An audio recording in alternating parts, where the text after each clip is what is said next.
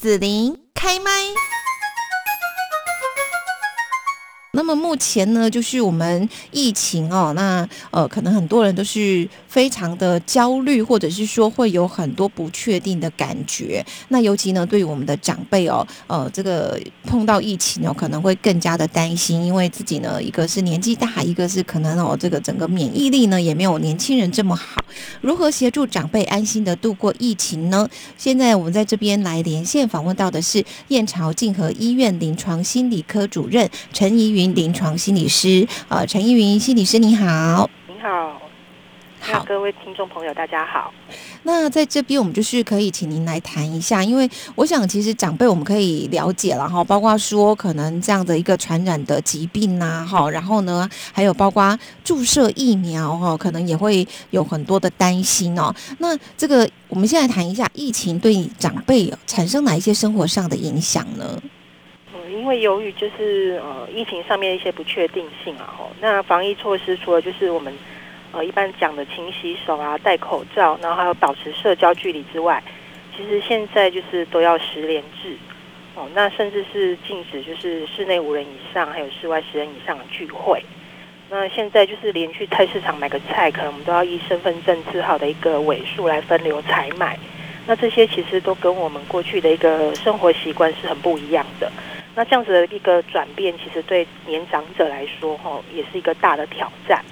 那像是说，有些呃长辈朋友，他们是习惯早起要外出运动的，哦那顺便也会跟邻里就是闲话家常。那像有些长辈，其实还会去参加一些社区关怀据点啊、长兴学院的一些活动。那其实他们的生活其实都是过得很充实，而且很惬意。可是，其实现在不管是在公园或是据点这些场域，还有一些活动，其实都被暂停。那加上说，现在十连制可能都因为要写字啦，或是扫 QR code 这些，对长辈来说，可能都因为他们的一些可能视知能力比较不好，或是说视力比较不好，呃，甚至是说比较不会去操作手机的一个扫码功能，那都会相对变得比较困难。那最后就可能把自己关在家里。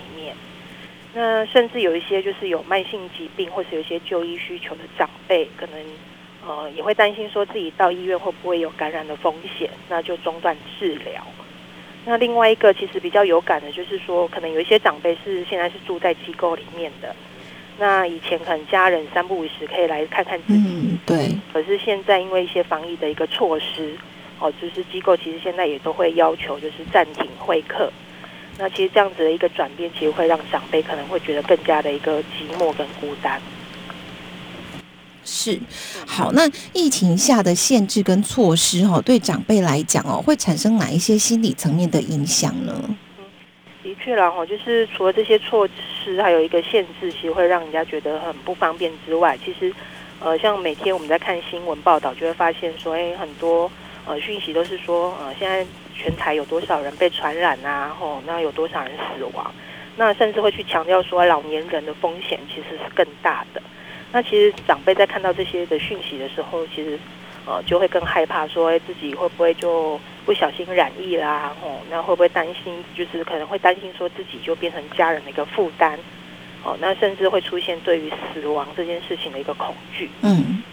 那呃，像有些人的压力反应可能就会出现，变成是呃，像食欲不振啊，或吃不下，哦，或是觉得说身体可能就会觉得变得很疲倦，哦，那甚至晚上会睡不着，哦，甚至有一些像生理的一些呃头晕啊、头痛啊、血压上升、哦心悸这样的一些反应出现，哦，那如果长辈刚好在这段时间可能有一些像咳嗽啦、喉咙痛，哦，或是说一些鼻塞的一些呼吸道症状。那这时候大家应该可以想得到哈，就是他们的心情一定会是更加的一个焦虑不安。那其实有些长辈其实不太会呃用口语的方式来去表达自己的感受，所以可能我们同住的家人就要在呃更细心的去观察哦，可能这些长辈的一些日常的一些反应或是一些表现，哦来了解他们的一个状态。那其实呃，政府也有一直在推动，就是心情温度计这样子一个量表。那其实呃，我们也可以透过呃心情温度计里面的一些题目来了解长辈的一个状况。哦，那心情温度计的部分，我在这边说一下哦，它其实题目很少，它就六题。哦，那呃，就包含说，哎，长辈会不会有一些睡眠的困扰？哦，那会不会觉得紧张不安？哦，或是说，你，好像很容易变得很苦恼，或是很容易生气？嗯那情绪上面可能有的会变得比较忧郁啦、低落，嗯甚至会想法上会觉得说啊，自己好像呃不如别人这样的一个感觉。嗯哎那其实最后一题就是说，哎，其实有时候呃，可能都会伴随一些就是呃轻生的一些念头，我觉得说啊，嗯嗯干脆死了算啦，哦，就是呃不要拖累家人这样的一个想法。哦，所以其实我们可以透过这样子的一个量表，哦，就是稍微注意一下呃长辈的一个状况。嗯嗯嗯嗯。那这个量表我们要怎么做呢？是，对啊，我不可能一天到晚都拿着给给长辈来填嘛，哈。嗯，就是其实呃，我刚刚说的这六个，其实是可能我们平常去注意长辈的一个反应。哦，那其实如果有发现说，哎，好像长辈这这一段时间怎么好像呃常常都有出现我们刚刚讲讲的这些个状况，嗯其实我们可能就要多注意了。嗯，哦，那嗯甚至是说，哎，可能呃有需要的时候，其实可能也是需要可能带到医院里面去，哦，再做一个进一步的一个评估。嗯嗯嗯，那不过我觉得可能在初期，尤其是在面对疫情的这段时间，可能呃多关心哦，多陪伴这个部分，其实是蛮重要的。嗯，是，可能比方说像呃，我们家长辈啊，他有时候他突然间就那么一直叹气，这样，嗯这这算哪一种类型啊？或者是他就会开始抱怨什么的？其实可以多一点点时间去听听他们怎么说啦。嗯，哦，就是哎，怎么听起来最近好像都唉声叹气啊？嗯哦，对，那是呃有想到什么吗？哦，那就是花一点时间听他们去讲。嗯对，听他们讲就可以帮助了吗？嗯、其实呃，我们倾听，然后请他们去诉说，其实这个就是一个很基本上面的帮助嗯哦，因为你愿意讲出来，其实我们才有机会再做后续的一个一个协助。嗯，对，那比较怕的是说，哎，可能长辈都闷在心里面不讲。嗯对。哦，好，那如何协助家中的长辈哦？不要说在这个疫情的时候过度于焦虑，或者是说像刚刚我们讲心情温度计的这一些什么紧张不安啦、哦动怒、忧郁什么的这些情绪，如何协助他们不要就是太多太过这样呢？这边我们其实有提供四个建议啦，那也请听众朋友就是可以一起来参考。那第一个其实还是要维持一个比较规律的一个生活作息。哦，那其实像现在，虽然我们就说就是要减少外出活动哦，可是不代表说就是一定要窝在家里面当沙发马铃薯哦。其实，在家里面其实也可以做做早操啦，伸展一下肢体。哦，那甚至是我们可能在阳台或是窗边，其实有阳光的地方，也可以晒一下太阳。嗯嗯嗯，那其实现在网络上有很多就是银发族的一些运动的影片，那我们其实也可以依照家里面长辈的一个体能哦，那肢体的一个灵活度的状态哦，去挑选一些比较适合的影片，跟长辈一起来来运动。嗯是，对，像那嗯呃，那另外一个部分就是，就是说哈，就是如果我们晚上睡不好，以前我们都会觉得说，啊，晚上睡不好，我们可能就利用白天，哦，来多补眠一下哈。那可是其实这样的一个方式，只会让，啊，我们的一个睡眠状况陷入一个一个恶性循环。哦，那其实比较正确的一个做法，应该是说，呃，即使我们前一天没有睡好，哦，可是我们第二天其实还是要在一个比较固定的时间起床。嗯诶那白天的时间其实呃要多保持一个适度的一个活动哦，像是说哎可以整理一下我们的呃房间啦哈、哦，然后或者是说哎可以种种盆栽哦，或是说哎看一下我们的报纸哦，那甚至可以利用这段时间可以呃透过一些电话啦、哦、网络视讯的方式，那跟我们的一个亲朋好友就是保持联络，互相关心。那像有一些长辈他其实有午休的习惯。嗯哦，那我们也会建议说，就是不要超过一个小时。嗯嗯嗯，对，那晚上睡觉前其实就是不要吃太多东西哦，或喝太多的一个水。哦，那呃睡前就是去如厕一下。哦，那那个室内的环境其实也很重要哦，就是保持通风啊。哦，那隔绝就是光线跟噪音。哦，那像呃，我们也会推荐就是，呃比如说睡前的时候可以做一些比较静态的活动哦，像嗯静坐，哦或是说也可以按摩一下自己的身体哦，那这样子可以呃松弛我们的肌肉，然后也可以放松我们的心情哦，那更可以帮助我们就是睡得更好这样。嗯嗯嗯嗯，对，这是第一点。嗯嗯好那第二点的部分，其实就是我们刚提到的一个主动关心哈，增加陪伴。那其实因为防疫的期间，我们就是已经减少我们原本的一些社交的连接哦，那情感上面的交流，那其实长辈可能会觉得更孤单啊，更寂寞。那如果我们就是有跟家人呃跟长辈同住哈，那其实我们也会建议说，可以每天留一点时间哦，比如说就是晚上吃饭的时间哦，跟大呃跟家人共聚哦，那说说看，哎今天可能在生活中发生了哪一些事情。哦，分享一下彼此的一个心情，那或者是说，可以回顾一下、回旧一下以前的一些照片，哦，然后回忆一下过往。那如果长辈是没有同住的，哦，像是住在机构里面，或是住在不同的地方，那其实也可以透过一些视讯，哦，或者是电话的方式，哦，来表达我们对他的关心，哦，还有对他的想念。哦，这是第二个。嗯，对。那第三个的部分，其实。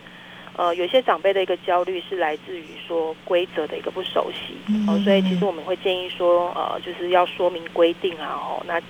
协助他们去建立新的习惯。嗯，那其实呃，可能要透过一些比较简单的方式，哦，来让他们去了解，哦，比如说，哎，那个口罩，哦，到底要怎么佩戴？哦，以前我们最常看到就是口罩就是内外戴反了。嗯，那其实我们都会跟长辈说，其实口罩现在外呃，就是颜色都很多样，哦，那。其实厂商也花了很多的心思去做口罩哦，那当然要把美美的那一面放在外面。嗯嗯哦，那其实这个对长辈来说，他们就比较容易记得哦。那像洗手的方式哦，洗手的时机哦，这些其实都有一些口诀可以来帮助他们去建立习惯。嗯，那像就是呃五月中开始，其实就有十连制。嗯，对。那呃怎么样去扫码哦？其实这个也需要主动协助哦，像。像呃，以我父亲为例，他今年七十几岁哦。那平常虽然说就是会用手机传赖啦、拍照，哦，可是其实比较少会去使用就是扫 Q R code 的功能。嗯嗯对，那其实呃，我们就可以帮他下载，好像集管家哦，那把这个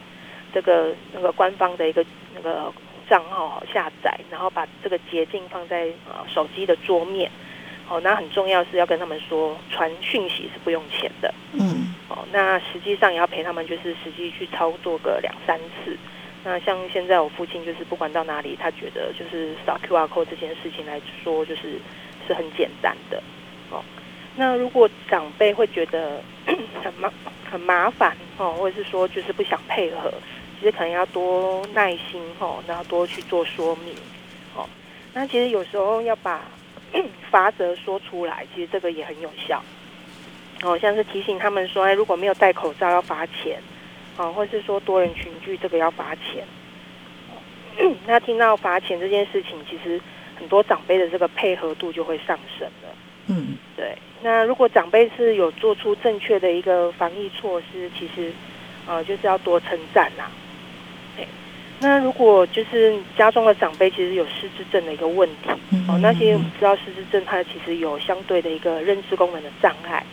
那可能在配合这些措施上面就会有一定程度的困难。那呃我们就会建议就是家属可能就是呃要带着他们的一些呃身障的一些证明哦，或是诊断证明。那这个其实是有助于就是如果真的遇到一些查核的时候，其实可以说明就是哎失智。的长者是是不愿意配合哦，是配合上面是有困难的。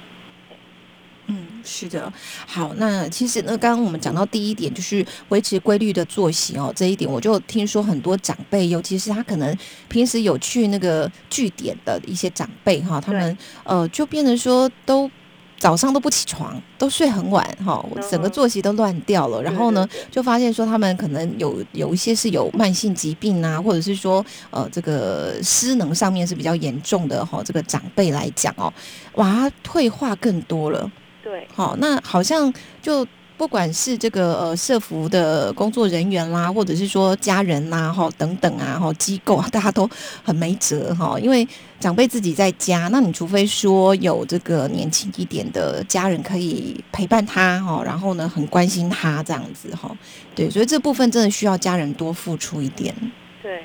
的确啦，我觉得这段时间其实呃可能呃同住的家人除了可能要就是面对说可能自己生活上面一些转变，其实。可能要多花一些时间，多关心长辈哦，那甚至要多陪伴这样子。好，那最后这边呢，心理师有没有要提醒的地方？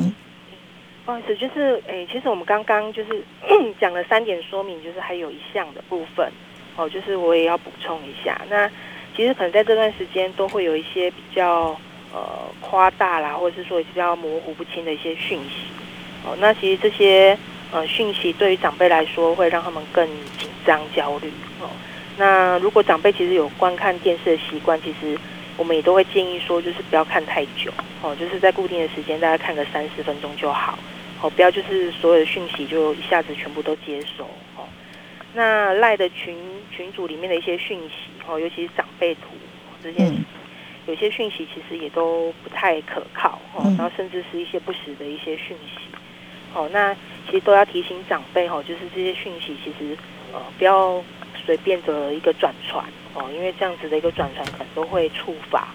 哦，那其实刚刚讲的这些四四点，其实都有助于长辈来安心度过我们的这个防疫期间。嗯，对。那像子玲刚刚有提到说，那我们最后是要呃提醒一些什么嘛？哈，那其实呃六月二十三已经公告，就是三级的一个警戒是延到七月十二号了。那所以，其实，在这一波的疫情下，除了我们就是要做好我们的个人卫生习惯之外，其实心理防疫也很重要。哦，那虽然说现在是减少了我们人跟人之间的一些连接，哦，可是也不要忘记说，呃，要去拉近彼此心跟心之间的一个交流。那像我们高雄市心理师啊，临床心理师工会就有跟高雄市卫生局合作，哦，有推出一系列的意外危机陪你安心的一个讲座，哦，那还有团体。哦，那这些其实都是免费的哈。那内容其实很多元，哦，有包含安心的舒压，哦，亲子教养，哦，心理健康促进，哦，等等这些内 这些内容。那其实就是欢迎听众朋友，就是可以到我们那个高雄市临床心理师工会，哦，或是说高雄市卫生局的 FB 粉丝页，哦，去留意相关的一些讯息，哦，那还有报名。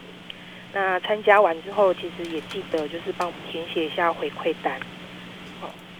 嗯，是的，好，那今天在这边呢，我们来邀请到是燕巢静和医院临床心理科主任陈怡云临床心理师，也针对说我们如何协助长辈安心度过疫情哈，提供的这一些的资讯还有建议哦，在这边就要谢谢心理师了，谢谢，谢谢，祝大家健康平安，谢谢。